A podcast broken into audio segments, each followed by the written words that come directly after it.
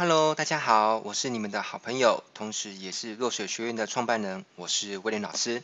那今天呢，就要来带给你布局学的三堂入门课的第一堂课喽。那第一堂课呢，就是如何透过布局思维实现收入的倍增，也就是增加两倍的意思。那第一堂课呢，我们提到是上班族篇哦。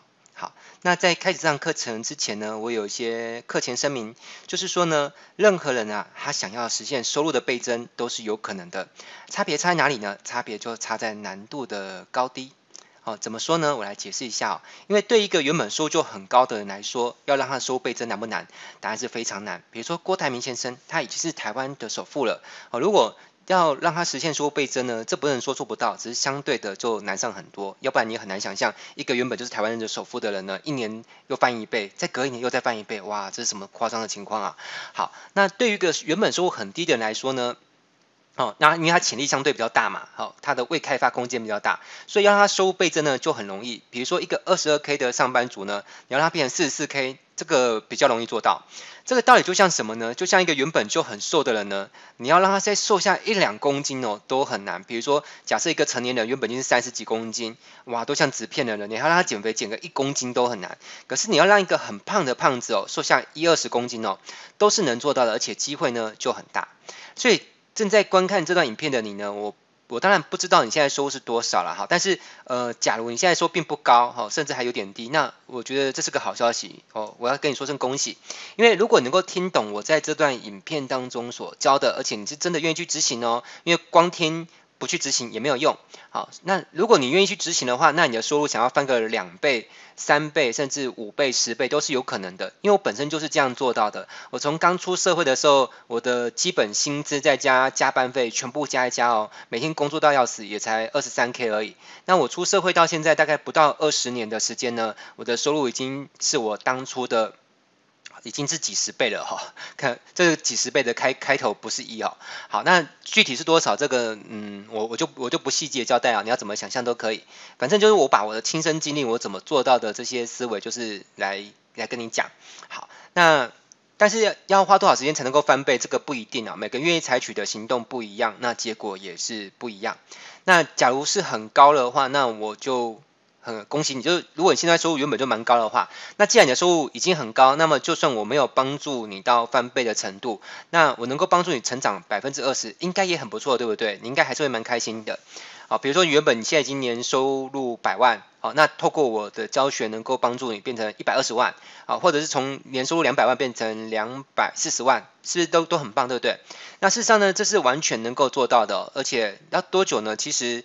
呃，如果你过去原本就没有布局的思维，而今天布局思维对你来说是个全新的接触，那么我相信你一定还有很大的未未被开发的潜力空间。那我想不用太久的时间，大概一年就能够做到收入成长百分之二十。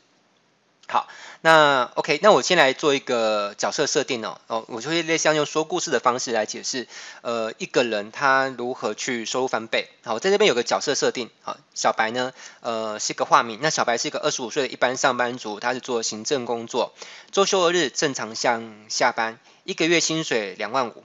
好，那这是我这这里面的人物设定，实际上你的年龄跟薪水跟工作可能跟他。不太一样，没关系，反正我是举例，你自己了解这个逻辑之后呢，你再去呃类推就好了。好，那就不用纠结说，哎，老师我的收入又不是两万五，那我该怎么办？反正你听得懂那个道理的话，呃，应用方法都是一样的。好，那小白的目标呢是实现收入要翻两倍哦，也就是月收入来到五万块。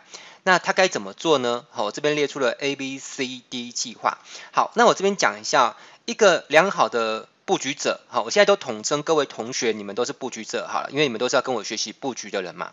好，一个良好的布局者，他要有一个很好的逻辑能力，就是不管任何事情到他的眼里面，好，他脑筋都能够思考出不同的计划，好，always 都要有 Plan B、Plan C，好，这是一个布局者该有的一个良好的习惯。好，那这个时候呢，我就帮他去设定了总共四个计划。那我们现在看 A 计划。啊，A 计划就是不换工作也不兼差，他把原本的收入的增长的寄托的期望呢，只专注寄托在原本的公司，服务好原本的老板。诶，这是不是有可能呢？答案是有可能的哦。你不要想说，诶，你那个要增加收入就一定是透过换工作或是兼差，有的时候那那第一，它不是唯一的办法；第二，它也未必是最好的办法。你有没有听说过有人因为下班兼差，结果原本白天工作没做好，就被老板 fire 掉了？其实这机会也是有的哦。所以有时候，呃，离你最近的机会，你先去找，不用舍近求远，就马上去找别的机会。好，那有没有可能呢？嗯、我不是说一定可能或不可能，主要是看三件事情。我帮你分析。好，在这边呢，你就会发现温老师的一个特征，就是我每件事情都能够去把它细分化，这也是个布局者必须要有的能力，就是每一件事情他都要思考，从几个计划当中呢，每个计划当中他又能够去分析出有几个判断点。好，OK，那判断哪三件事情呢？第一，判断产业。那产业要判断什么事情呢？判断走向跟行情。走向任何产业它都会处于三种可能性：第一个叫上升的产业，第二个叫做持平的产业，第三个叫夕阳的产业。比如说人工智能 AI，这就是个上升的产业。那健康产业也是个上升的产业。那有些产业它是持平，有些是夕阳产业。比如说你现在绝对不可能再回去做传统的那种很厚的一颗大大的荧幕吧？你也很难去做传统的手机，对不对？现在智慧型手机就是一个上升的产业。好，所以呃，你的薪水有没有可能调升呢？首先就要看你所在的产业是不是一个上升的产业。你在一个夕阳产业，薪水却能够提升，这个几率很低啊，对不对？好，除非你跟老板有什么特殊的关系。好，那第二个评估什么？评评估行情哦，就是说你你在这个产业当中呢，你的行情如何？好，因为比如说，哎，我个人哦，威廉老师在网络行销这个行业，网络行销到底算上升还是持平还是夕阳呢？这个看你怎么解读啊。因为网络行销还可以细分太多。那总而言之，我在网络行销的行情还算不错。好，第二。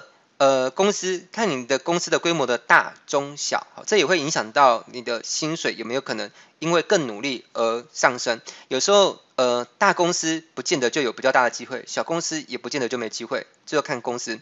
好，第三就是看职位，你是资深、普通还是新进人员，好，这也会有所影响。好，接着我们来看一下，好，如果你评估完以上几个判断点之后呢，我们的布局行动就开始了。好，那接着我要教你。呃，任何的布局永远开始于观察。哦，我再讲一遍，任何的布局始于观察。为什么很多人呢？他永远都是不会布局，只会跳进别人的局，因为他的根本就不观察，或者他的观察能力太弱了。好，所以接下来呢，你要先学会观察一件事情。好，要不动声色的观察。首先你要观察什么呢？就是公司里面到底有没有薪水五万块的人啊？好，那这个时候我再把它细分。我刚刚也说过了，一个良好的布局者，他永远都会要有一个很好的思维能力，就是会把。每一件事情再去细拆分成不同的结果选项，好，所以观察结果是 A one 没有，A two 没有。我们刚说过这是 A 计划嘛，好，所以 A 还会分出 A one 跟 A two。那 A one 呢没有，那没有的话，呃，又还会飞出 A one 之 one，好，就是 A 一之一的两种可能性。第一个是没有的话，你也可以选择就是直接换工作算了，因为你看到这个公司根本都没有人五万块啊，那。会不会就是根本没有这个机会点？所以你也可以这样选择。那是不是只有单一这个选择呢？答案也不是。哦，你也还可以观察公司的营业项目跟模式有没有可能有几种可能。哦，这边又细分两个喽。第呃第一种可能就是有没有可能在某个职位上其实是可以实现月入五万，只是别人的工作能力都太差了、太逊了，所以他们做不到。他们做不到不代表你也做不到啊。好，这个时候就可以再细分了哦。呃，是不是这样子呢？还会再细分。第一，没有这回事啊，就是每个人都已经。很努力又很优秀，所以不是别人太逊的问题，是根本不管谁多优秀，在这间公司的呃基本上就是没有机会实现那个就是月入五万块这件事情。那如果你发现结果推导出来是这样子的话，这个推导不是把人家带回房间推导的那个推导，是呃推理小说哦跟导演的那个导推导，了解吗？好。假如没这回事，其实我觉得，如果你的目标真的是月入五万块，我觉得你可以 推推算到这边的时候，你已经可以直接换工作了哈。OK，那如果发现其实是有这回事的，那你就可以去争取说，让自己去做那样的职位哈，并且绩效好到足以让公司呃支付你五万块。那你要去思考，你做不做得到这件事情？那也有可能是做不到啊，哈，就是人人贵在自知嘛，你不能看到一个职位，你觉得应该做得好，嗯，可以月入五万块，但是呢，你又自我感觉良好，觉得幻想自己可以做到，但实际上你是做不到的，那也不行。好，所以呃，如果推断出来是能，而且这个是理理呃理智冷静的客观评估，你做得到，那你接下来还在思考一件事情哦。你看温老师的思维是不是一层一层，就像剥洋葱一样，一路往下剥下去？就是要做到这件事情，需要花的时间长度是不是你能够接受的？比如说要花十年才能做得到，哇，这你能接受吗？哦，如果你花十年能够月入五万，你能接受？OK，那你就继续待吧。好，那如果你觉得哇，花十年，或者是你推断结果需要五年，觉得你不能接受五年之后才月入五万块，那就。那就放弃吧，好，就像我刚出社会的时候，我还记得吗？我说我那时候月月入两万三嘛，那我那时候就是评估，在我原本的公司，我要那个月入五万块，在原本的职位上面做不做得到？我发现是做不到的。好，那如果换职位的话，能不能做得到？是有希望，但是大概也要五年。我觉得我不能够接受，我出社会之后五年后才月入五万块，我觉得这是我不能接受的。我希望能够。赶快好，最好两三年就达到，所以我就换工作。好，那我并不是说我的人生版本就是对的，好，这是每个人选择的不同。好，那接着我们再来看一下，接着，假如公司内有薪水五万块的人，这个事情是有的，我们把它称之为 A two。接着你就要观察哦，他花了多少的时间去爬到那个位置？假设说五年，那他的工作内容是什么？具体产值有哪些？好，那这个可能性有多种了。好，那边这边举两个例子啊，我先举资深设计师。啊，因为我以前是开过设计公司的，所以我对这个行业呢最有怎么讲最有感觉。好，那我就以这个为来举例，每个月能够为公司完成四个收费五万块的视觉设计，那这个就是他为公司带的产值嘛。我说过，你要不动声色的去观察一些事情，不要太大大的打草惊蛇。啊，因为有时候公司的不管是老板或是高层主管，他有的时候会对这种呃，就是怎么讲呢，很普通公的行为，到到处去打听情报，他会对你有点提防。好。那接着我们看到那个四乘五万，我们刚说四个收费五万块的视觉设计，那你就要看到这个人为公司带来的产值是多少。如果你在一间公司上班，你要学会一个很厉害能力，就是不动声色的去观察每一个人在公司做些什么事情，并且能够数据化的去看出他们为公司带来的产值。数据化这三个字是关键词哦。好，请记下来。那假如公司的管销跟获利各抓一半的话，甚至你还要学会看公司的管销跟获利，但是这个。又有点难，你不能直接跑去公司或财务部说，哎，老老板，我想跟你讨论一下，我想知道公司管销多少。老板可能会觉得你很奇怪啊，他会提防你。好啦，那 OK，假设是一半好了，那成本要控制在十万以内的话，那等于说设计跟城市各占一半的工作量，所以推算出来呢，资深设计师呢，能不能让老板愿意付五万块的薪水？哦，这是合理的。所以你都要明白，每个人在任何公司之所以能够拿到那个薪水是。建立在什么样的前提上？你要先去理解这件事情，好，而不是只会这边怪说啊，为什么那个老贼可以领的比我多？你这样怪是没有用的哈。就算你觉得那个人只会拍马屁，你知道拍马屁有时候也是一种产值，知道吗？因为他让老板士气高昂，老板士气高昂呢，就可以出去作战，奋勇杀敌，带带回战功战果，让公司大家有有肉可以吃哦。好，所以你都要去估算啊。好，接着我们再来算一件事情，就是业务人员哦。假设公司奖金为业绩的百分之十，底薪为两万五，那做到二十五万的业绩的话呢，算一算底薪再加奖金就会有五万块。所以你都要去剖析哈，就像那个火影忍者里面那个叫做什么白眼啊，或者是写轮眼，就是你要有那个同力，能够去分析出很多事情。好，接着，那如果你要去做到那些薪水高的人，呃的话，那你要去分析。做到那样工作内容跟产值，请评估三件事情。第一，你所在的职位现阶段来说，往前延伸的发展有衔接到那个位置吗？比如说你现在是战士，你靠别人是魔法师领五万块，那你现在战士往前延伸有没有到五万块？呃，如果你往前看有靠别的战士五万块啊，那这就是 OK 了。但是比如说你现在是僧侣，结果呢，你看到那个僧侣上升到最大等级的僧侣呢，还是领三万块或四万块，那你发现那个。领到薪水很高的呢，都是战士或魔法师，那你就要考虑就是换职业，还要换工会了。我这样讲不知道有没有人听得懂？好了，我是拿玩游戏来比喻啊。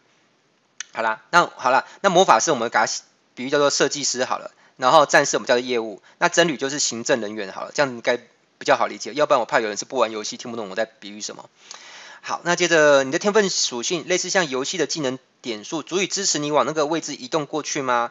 我我举个例子来说好了，像我本身是对设计懂那么一点点，但是我很早之前就认认知了我的天赋极限，就是我在设计上面，就算我再努力，顶多就是做到三脚猫的设计而已，自不其短。好啦，那我就知道，呃，我我我在一个设计公司当中，我要往那个资深设计师或是或是什么设计总监，那个是完全没有我的份的哈。好，所以。好，所以我最好的发展就是当那个出一张嘴的老板，指挥设计师去设计就好了。好啦，OK，那你要移动过去要多久？好，举例来说，那个五年，好，好，比如说你从一个普通的设计师，那要移动过去，好，或者是你现在是不是设计师，可是呢，你自愿往那个位置发展过去，假设需要五年，这个时间长度你能够接受吗？好，如果不能的话，闪人，哈，那如果能的话。你要还要再思考一件事情的哈，我说我分享是怎么布局那么累啊？是布局本来就是很累的啊。好，啊，你如果想要轻松省事，不学会布局，那你就是等着被别人布局吧，就随波逐流，当一个可能会庸庸碌碌无为的人啊。好，这个几率蛮大的，但我不说一定啊。这这辈这世界上也有人不布局，然后运气很好，就刚好一路爬着爬着就就上位了哈。好，但是这种事情就不要太指望了。好，那接着我们现在讲回来，如果呢，你就算移动过去了，到时候那里会不会有你的位置？这再细分三种可能性。第一个叫一定没有，那就快点逃啊！你移动过去都没你的位置，你还留在这边干什么？赶赶快跑，对不对？那一定有，那就那就不要不要想太多，好就留下来哦。戏棚待久，位置就是你的。第三个就不一定，那第三个的话就是可留可不留，但是我会比较倾向先留。那骑驴找马观望。好了，但是你不要让人家知道哈，你就偷偷的知，心中有个谱就好。你不要摆明了就跟老板说，呃，老板，其实我在这边呢，也只是骑驴找马哦，不需要讲出来。好，第二个制定行动，好，制定计划。呃，这呃制定计划当中，首先你要先设计提案，提案也有分两个版本，第一个是给自己看的，就是能力提升计划；第二个是给老板看的，好，嗯，两个当中会有一致性的部分，有东西是你自己知道，不一定要给老板看；有些东西是给老板看比较重要。嗯、呃，因为今天不是教策划策划学了哈，如果有机会上策划学的话，我再教怎么去写提案啊、策划这些东西。但今天主要还是讲布局，所以我先讲大大方向就好。你给老板要看什么东西呢？第一，我打算为公司做哪些事情？第二，如果做到的话呢，这些事情能够为公司带来什么样的收益？呃，这东西呢，很重要一件事情就是要具体的数据化。哦，你不要说会替公带来很好的形象，那什么叫很好的形象？这个太太不具象了哈。所以你要说替公司赚了多少钱，这个最直接哈，带多少营业额，这也很直接。好，那我打算如何做到？好，那接着，呃，比如说我会去进修一门课程，我会去上什么呃某某电脑补习班学什么能力，好，诸如此类的，好，或者是我会每个月自愿性。加班留下来帮公司做几个案子，让老板知道我的能力。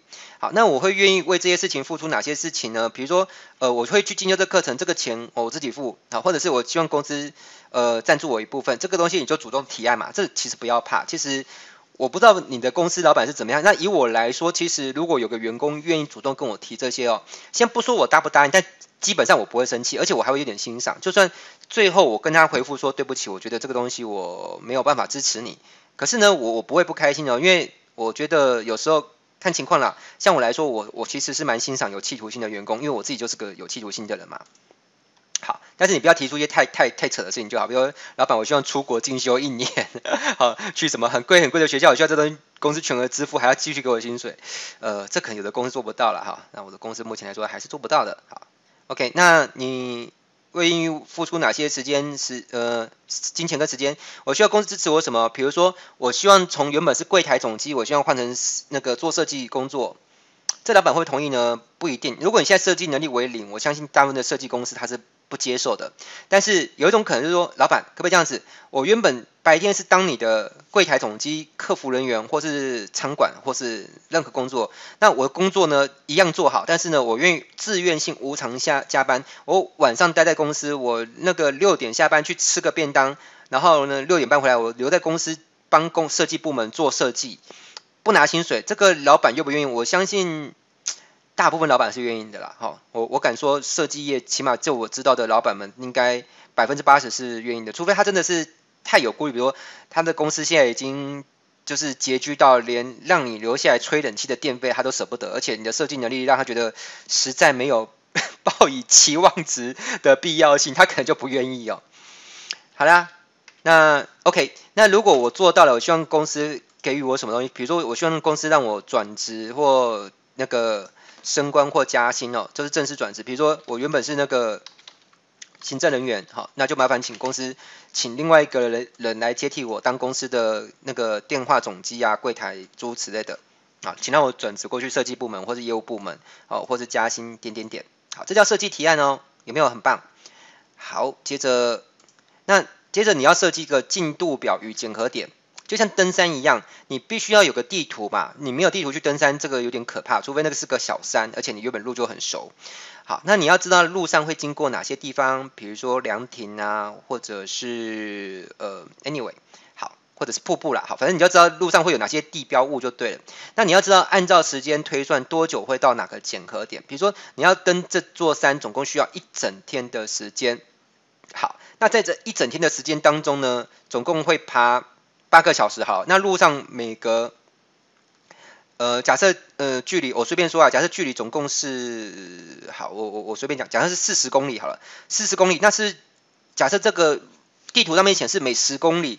会有一个一个点，好，比如说凉亭啊、瀑布啊，或者是一个什么观景台，诸如此类。那是不是理论上你每爬两个小时，应该就到一个点嘛？这就是检核点。如果你发现你现在已经爬了四个小时，结果第一个点还没到，那是不是你的进度就落后了？这个叫检核点。为什么？因为不论对于自己或是对老板来说，这个都很重要。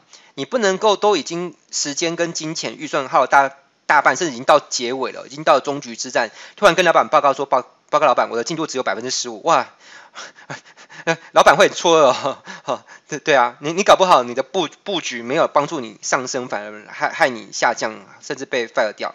所以你如果发现什么状况，请及时发现和及时回报，及时采取行动并修正。好，不要都已经爬到傍晚了，就发现说天呐，我才刚到第一个检核点，那那今天到底怎么办？因为你的那个什么。呃，过夜小木屋可能 在很遥远的地方，那你爬了半天都还没到那个过夜的小木屋，那到底你要怎么办？是不是要干脆下山算了？好，这个叫 A 计划。好，其实当你有布局的思维，你能够理解、吸收我对于布局的一个思维的脉络，知道每一件事情就是思考它的任何结果，每一个结果又带来不同的结果的可能性，并且去估算其兑现几率的话，差不多剩下的 B、C、D 计划，你都可以心里面有个谱。哦，甚至你还可以想出 E 计划，呃，F 计划都有可能。好，B 计划就是换另外一份工作。那换工作，你要思考盘点几件事情。第一，以自己目前的条件、技能属性、技能等级、业界年资、业界名声、人脉资源跟其他因素，你在同行当中能不能换到更好的工作？如果可以，那就换吧。好，如果不能，我我我我举例，有什么叫不能哦？比如说，假设你做广告业好了，那你在广告业当中，你肯定做到龙头的公司，比如像奥美广告。那你又是在台湾，那在台湾当中，我不能说一定没有跟比奥美更好的。假设你待的行业类似像奥美等级的公司，你都已经待过了，那你在又是只会在台湾上班，你不打算去到别的地方上班？那你在同地区能够换到更好的行业吗？呃，更好的公司吗？好，好像也也也不能哈，好好吧。那所以。如果你能够换更好的公司，比如说你现在在小广告公司，薪水有限，但你能够换到更大广告公司，那你能换就换。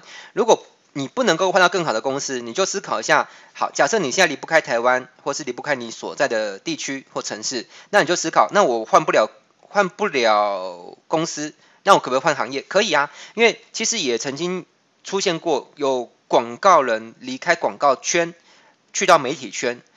哎，我不知道有没有人能够理解广告圈跟媒体圈的不同，反正就是有点不一样了，哈。就像呃，有人曾经是那个电视新闻台的工作者，然后他后来跑到网际网络的媒体，这个也是有的，大家可能也知道我在说谁。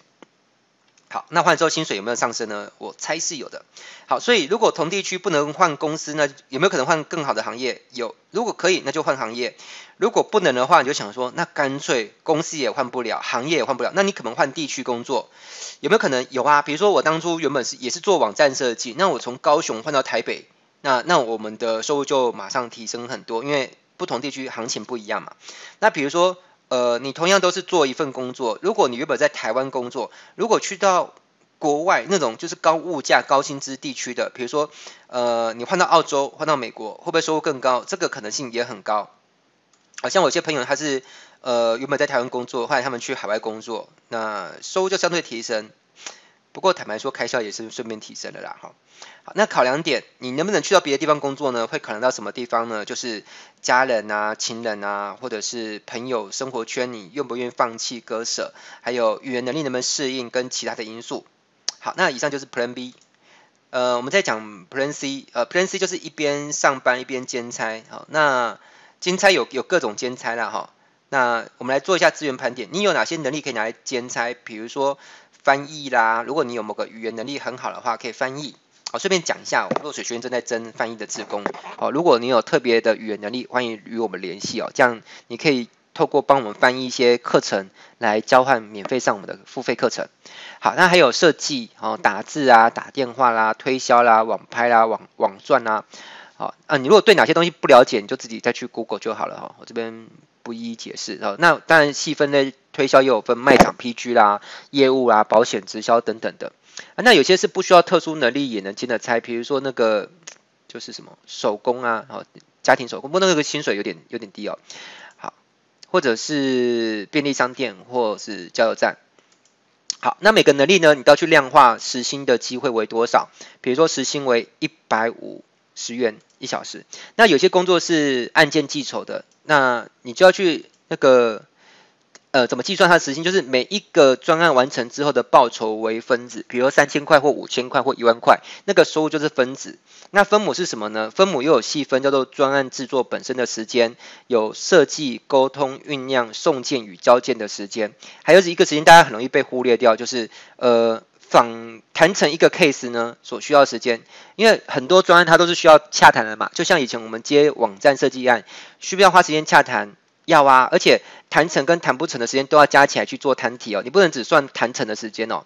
比如说我平均每谈成一个 case 需要两个小时好了，但是是不是每个 case 都会谈成呢？假如说也不是的话，那假设我每谈成四件会一谈成一件的话，那你的洽谈时间的这个分母。当中要算进去的时间就不是两小时，而是八小时哦。好，这就是为什么有些人他转职做售后组做设计之后，他感觉他每一件 case 拿到的报酬也不错，可是为什么感觉一个月下来好像也没有比他以前去当上班族来的赚比较多？那就是因为洽谈也花了他很大量的时间。好，说到这里，其实我觉得售后组也要去学一下那个什么 业务推销的技巧啊，因为如果你的成交率更高的话，你的相对分母就会缩小嘛，分母缩小的话，你的那个报酬就会拉高。讲的有点复杂，不知道你听不听得懂？好啦，如果你听得懂的话，如果你看这个影片的当下有留言的地方可以让你留言，就请留言看得懂，哈，或是你看不懂，你也可以发问，哈，我如果有时间看得到，我就会去回答。好，那最后就是专案之后，有些专案它会有所谓的收尾时间啊，比如改稿啊，或什么东西。诶，这个如果你做设计哦，你一定要事先在合约当中明定好你的改稿可接受范围是多少，不然会变成。改改到改不完哦，你会陷入那个无间改稿地狱。好了，那有做过设计啊就知道我在说什么。好，接着有哪些兼差的选项是你现在虽然不具备现成能力呢，但是那个兼差选项你有愿接受而且符合那个条件？比如说外拍的 model，呃，我认识有些 model，他是现阶段他虽然不是职业收费 model，可是他愿意接受呃用互惠的方式，好，先去呃拍出一些作品来，接着呢他就。拥有那个资格，当他作品够优、够够多的时候，就会有人愿意付钱找他拍照。这个也也是个蛮特殊，而且那个时薪还蛮高的。啊，可惜我不具备那个条件哦。哦，我应该没有人会付钱给我，只是为了拍我照。我我通常拍照都还要付钱给别人，然后请别人来拍我。好啦，那你你有多少时间来来兼差呢？因为每个人。每天都有一些基本必须要扣除的时间嘛。如果你现在有一份工作，而且你又不能够放弃它的话，所以你要扣除掉一天当中原本上班的时间，包含睡眠、吃、洗澡、必要的陪伴，比如陪家人、陪小孩、陪宠物诸如此类的，或陪你的另一半。呃，必要的学习还有其他，比如说你原本就报名了某个课程补习班，你必须去进修。好，扣除掉那些时间之后，假设你一天当中还剩下三小时，那假设有一个礼拜五天当中呢，你有两天没有办法去兼差，你只有三天可以兼差。那假日呢，你有八小时，好拿来工作，那有两天，一周的总和就是九加十六等于二十五个小时，一个月的总和。好，我们先不要用三十天去算了，我们先用四个周去算，那就是二十五小时乘以四周等于一百小时。那报酬计算就是时薪一百五乘以一百。小时等于一万五，有没有达成？大概就是没有达成啊。所以说，我们的所有的目标能不能够达成哦？你不需要等到做了之后才来知道结果达不成。你是在做之前，如果你有布局的思维，你就可以预先知道你采取什么行动能不能达到你的目标嘛。所以我才说学布局学的好处是，它可以降低你无效或者是低效率的一些期望或者是投入。好，接着如果没有达成的话，我们就有几个可以采取的行动。第一，你换兼职项目嘛，比如说你如原本的兼职项目只有一小时一百五，那你可不可以换一个两百五的工作？可以啊，如果你的外表不错，因为我知道有些卖场他们会找那种 PG。好，那 PG 的话，它不需要到穿很露或很辣，也不用到漂亮到什么程度，就是你你有基本的好看，然后呃愿意穿的比较亮丽一点的话，它就可以 P，那 PG 可以到一小时多少？其实两百五到五百都有可能哦，所以我们就以两百五来说好。那如果是两百五的时薪乘以一百个小时，是两万五就达成了，对不对？好，恭喜你。那另外一种就是。可是老师，我又没有办法当 PG 哈，我不符合那条件。好，有没有办法？有，你无法换项目，就是增加时间嘛。平常日我们从三小时变四小时，有没有可能？有，就盯一下就有了嘛。好，然后假日呢，从早打工到晚哈，那就变十一小时。那一周总和就是四十二小时，一个月总和就一百六十八小时，一百六十八小时乘以一百五十块钱的时薪。哦，是不是两两万五千二？哦，恭喜目标达成，只是这应该会很累吧？好，就是你就是两份工作啦，哈，而且另外一份工作投入时间也几乎相当于正正职工作一样的累。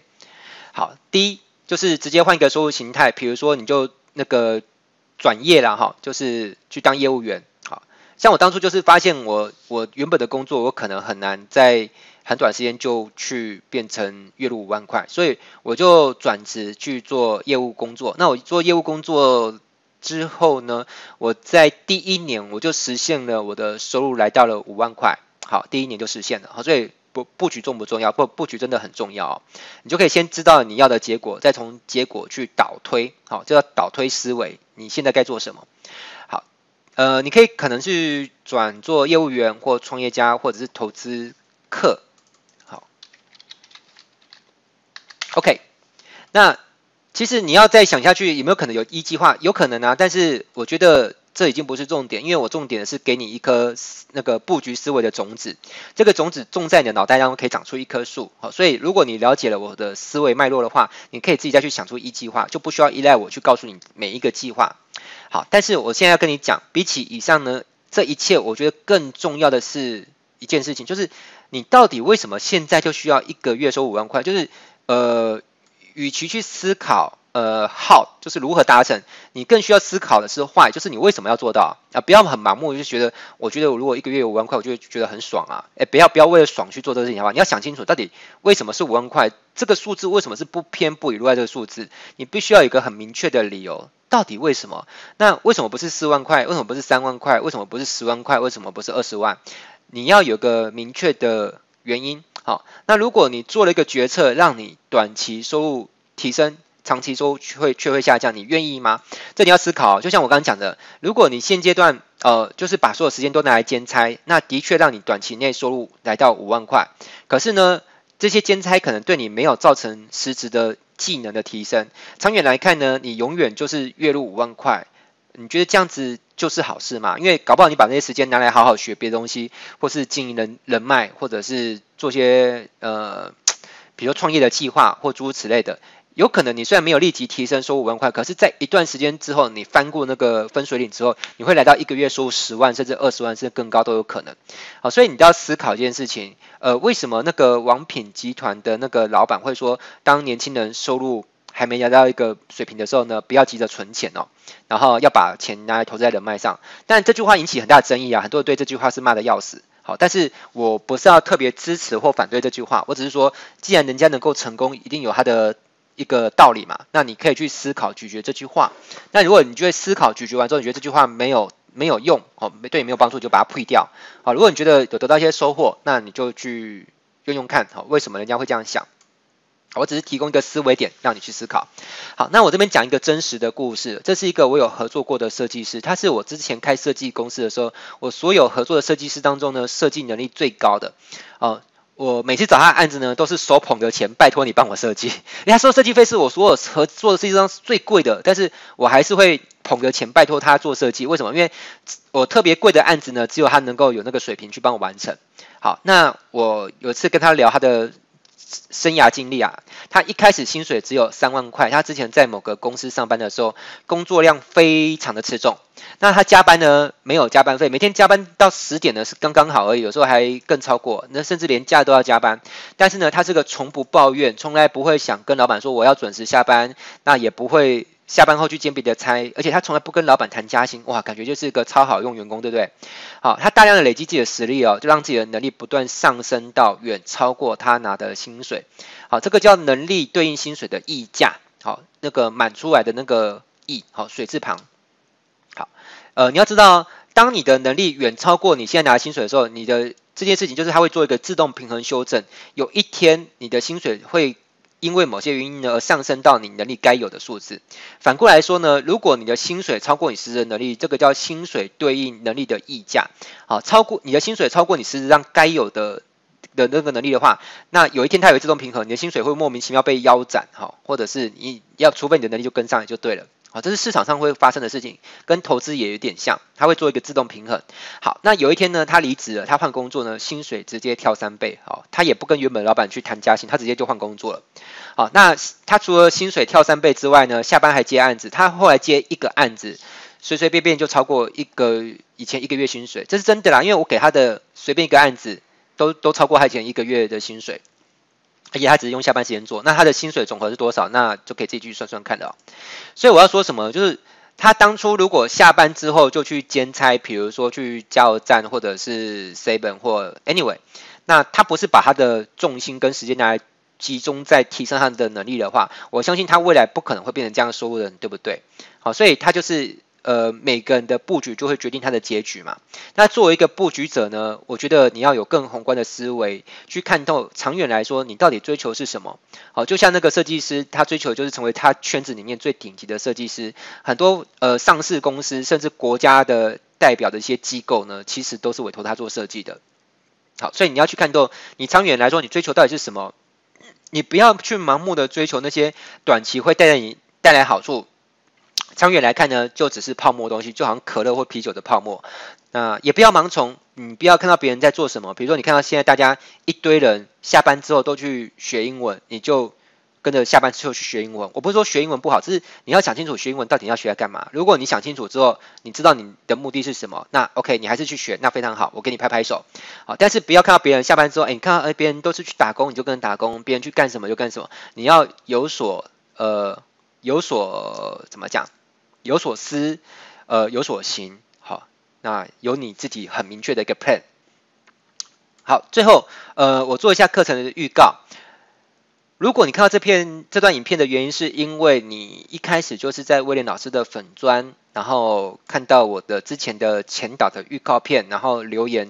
所以索取到这段影片，那请留意哦。呃，如果你是透过我的 FB Messenger 收到讯息，看到这段影片的话，那请你留意，我之后会再发一个脸书讯息给你，告诉你如何获得第二段的课程，也就是如果业务员。好，记得吗？业务员如何让收入倍增？这是我第二堂课啊，我会告诉你如何获得。那如果你是偶然闲逛哦，不知道什么原因，可能是我的 YouTube 的订阅户，那你看到这段影片的话，那请留意一下，在影片的下方我也会有说明，告诉你如何获得第二段课程，好不好？